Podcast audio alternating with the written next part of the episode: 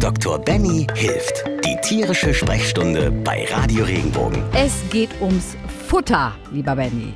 Susan aus Weinheim schreibt, stimmt es, dass man seine Hunde nicht barfen soll, wenn man sie tiergestützt bei der Arbeit einsetzt? Nein. Das möchte ich direkt Klare von- Antwort, mag ich. Nee, richtig. Also nein. Also Barfen.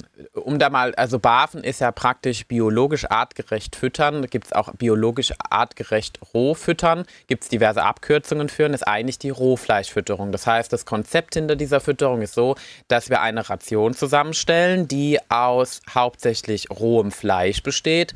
Also Rind, Hähnchen, was auch immer, weil wir uns an die Fütterung vom Wolf orientieren wollen. Also das ist der ursprüngliche Gedanke. Dazu muss man sagen, ein Hund ist leider kein Wolf. Also die Unterschiede sind massiv vom Kalorienbedarf, wo der Wolf das Sechsfache braucht und der Hund eigentlich nur das ein, ein Sechstel von dem.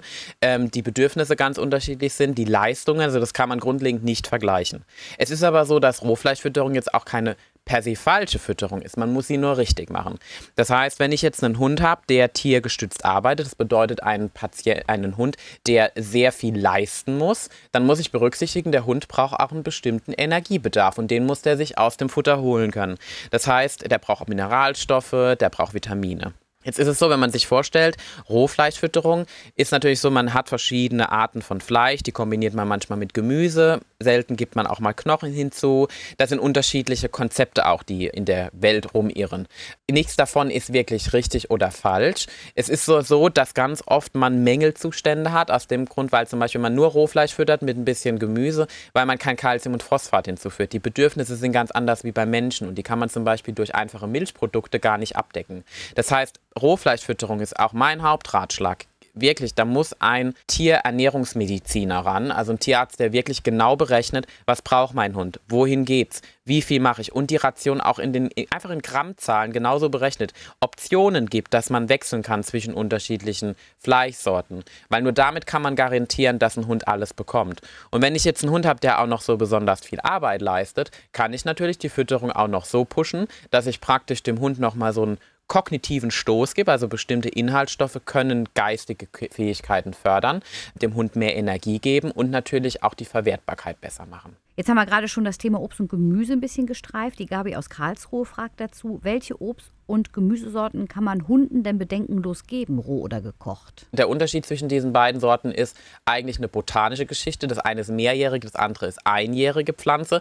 Ähm, es ist so, dass es eigentlich alles Früchte sind, wenn man es genau nimmt. Also weiterentwickelte Organe, die für die Reproduktion unserer Pflanzen zuständig sind. Das sagst du alles aus dem Kopf. Das ist unfassbar. Ich Also, nein, ich, ich sagte, weil ich, ich war so selbst davon begeistert, wie man Obst und Gemüse kategorisiert. Weil wenn man es eigentlich genau nimmt, ist zum Beispiel die Tomate eine Beere. Ne? Okay. Wenn man es genau nimmt. Ja. Aber jetzt, um darauf hinauszukommen, was ich sagen möchte, ist das, wenn ich jetzt zum Beispiel bei Obst, also zum Beispiel wie Apfel, Banane in geringen, also in bestimmtem Maße, Birne ist in Ordnung, Kiwi kann manchmal Durchfall verursachen. Das sind eigentlich alles so die gängigen Produkte, die wir auch kennen, die können wir schon benutzen. Es ist nur so, dass es nicht jeder Hund verträgt, gewohnt ist und darauf mit Durchfall oder auch wirklich mal Übelkeit reagieren kann. Das heißt, das muss man auch langsam integrieren. Während hingegen jetzt zum Beispiel bei dem Gemüse, was man ja in der Regel auch abkocht, weil es in der Regel sehr fest ist, also zum Beispiel Karotten, Kartoffeln müssen abgekocht werden oder auch mal ähm, Paprika oder Zucchini. Das sind zum Beispiel Sachen, die kann man sehr gut einsetzen. Zum Teil roh, Gemü äh, Kartoffeln immer gekocht, wegen im Prinzip den, dem Cyanid, was da drin ist. Das muss also kaputt gemacht werden, sonst schädigt es uns, genauso wie den Tieren. Das kann man zum Beispiel sehr frei einsetzen. Wohingegen zum Beispiel mal Karotten kann man immer roh füttern, die kann man aber auch abkochen. Wirklich per se drauf festsetzen, auf jedes einzelne Produkt will ich gar nicht drauf eingehen. Aber was man zum Beispiel eher meiden sollte, sind Kohlsorten. Das sind zum Beispiel Sachen, die machen Blähungen, die können auch Durchfall verursachen und Bauchschmerzen. Das ist beim Kind nicht anders. Dann natürlich aber auch solche Sachen wie die ätherische Öle beinhalten, sehr sauer sind. Mein Hund hat auch Zitronen gefressen, warum auch immer, weil er es toll fand, aber Golden Retriever macht es. Aber ähm, normalerweise machen sie das nicht. Man sollte aber zum Beispiel solche Sachen meiden wie Zwiebeln, Knoblauch. Das ist zum Beispiel giftig für den, für den Hund. Das sind Sachen, die haben wir in jeglicher Suppe drin. Und zwar aus dem Grund, weil die Inhaltsstoffe drin haben, die mit dem Stoffwechsel vom Hund nicht harmonieren und dann wirklich auch ins Nieren- und Leberversagen übergehen können. Für uns ist es sogar gesund. Ne? Richtig, aber beim, und da kommen wir wieder dazu, wir sind halt nicht eins zu eins vergleichbar mit unseren Haustieren. Und ähm, wenn ich halt wirklich auf absolut Nummer sicher gehen möchte, dann ist es in der Regel auch so, es gibt ganz tolle Bücher, wo auch aufgeführt ist, welche Produkte kann man wie benutzen. Wenn ich jetzt zum Beispiel auch mal mit meinem Hund im Garten war und der hat gerade wieder irgendein halbes Beet leer gefressen und ich nicht weiß, ist die Gemüsesorte wirklich verträglich, gibt es ja auch immer die Giftzentrale. Ne? Also das ist zum Beispiel auch eine Variante, die Giftzentrale kann einem sagen, ist diese Pflanze, weil es, es gibt ja diversen Sorten, die man auch mal in seinem Schrebergarten großzüchtigt, Hokkaido-Kürbisse und die gelbe Zucchini. Und wenn man Sorge hat, kann die Giftzentrale einem immer Rücksprache geben, okay, ist gut, alles in Ordnung, passiert nichts. Der Tierarzt natürlich auch, aber in Kombination ist das immer eine schöne Variante. Super Tipp, ja. Kommen wir nochmal zum Futter bei Katzen. Emil aus Lörrach schreibt uns, unser Kater, sechs Jahre alt, frisst nur Nassfutter und das auch nur als Pastete. Jetzt hat ihm jemand gesagt, dass es schädlich sei, man solle grundsätzlich kein Rohfleisch füttern. Stimmt das? Also wir sind jetzt ähnlich wie beim Barfen bei den Hunden, jetzt sind wir halt bei den Katzen. Okay, jetzt muss ich, glaube ich, erstmal am Anfang sortieren. Also Nassfutter und Pastete. Wenn ich jetzt, das muss nicht gleich Rohfleischfütterung sein. Ich verstehe das jetzt aber so, dass für Sie das Nassfutter und die Pastete eigentlich, also Rohfleisch sind. Habe ich das jetzt richtig verstanden? So verstehe ich das auch. Also entweder ist es so, ich habe kommerzielles Futter, das heißt, ich kaufe das fertig aus dem Supermarkt, aufbereitet, gekocht in der Dose. Oder ich habe Frischfutter, was ich im Prinzip selbst zusammenstelle. Dann kann es Rohfleischfütterung sein. Ich kann aber auch ein Mittelding haben, wo ich praktisch BAF-Pakete habe, also Rohfleischpakete, die aus rohem Fleisch zusammengestellt sind. Das sind die Varianten, die ich habe.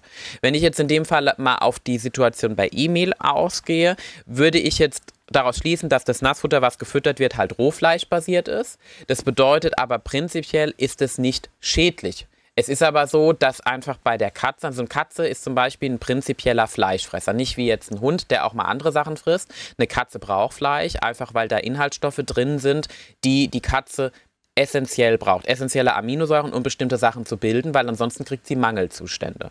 Das ist ganz wichtig. Das heißt, auch hier gilt, Rohfleischfütterung ist per se nicht falsch. Sie muss nur richtig gemacht werden und gerade bei Katzen sollte das auch mal berechnet werden. Ich habe da viele Risiken von Mängel über Taurin zum Beispiel, was die Katze ganz dringend braucht, wenn ich nur Rohfleisch füttere und nicht mal mit einem kommerziellen Produkt ähm, wechsle. Ich habe die Situation von essentiellen Aminosäuren, die ich vielleicht in einem gewissen Maße unterversorge, gewisse überversorge. Calciumphosphat ist in dem Falle genau das gleiche.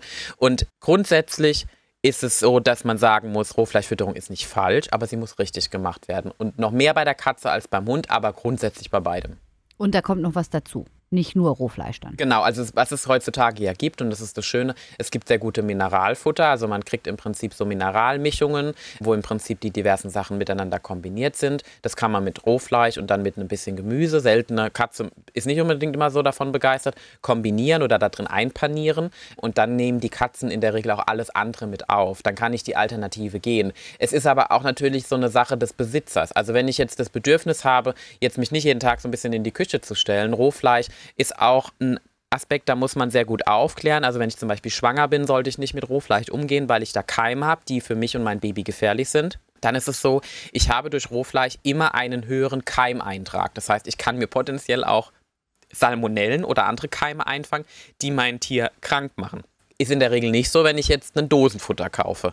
Aber natürlich, wenn ich jetzt sage, meine Katze verträgt es zum Beispiel sehr gut, hat auf das andere immer reagiert, weil vielleicht doch auch mal Konservierungsstoffe dabei sind, das ist so, wir müssen unsere Produkte ja haltbar machen, dann ist das eine schöne Variante. Man muss aber immer Vor- und Nachteile gegeneinander abwägen und individuell fürs Tier bestimmen. Man soll ja zum Beispiel auch Hühnchenfleisch nicht vorher abwaschen, ne? Wegen Richtig.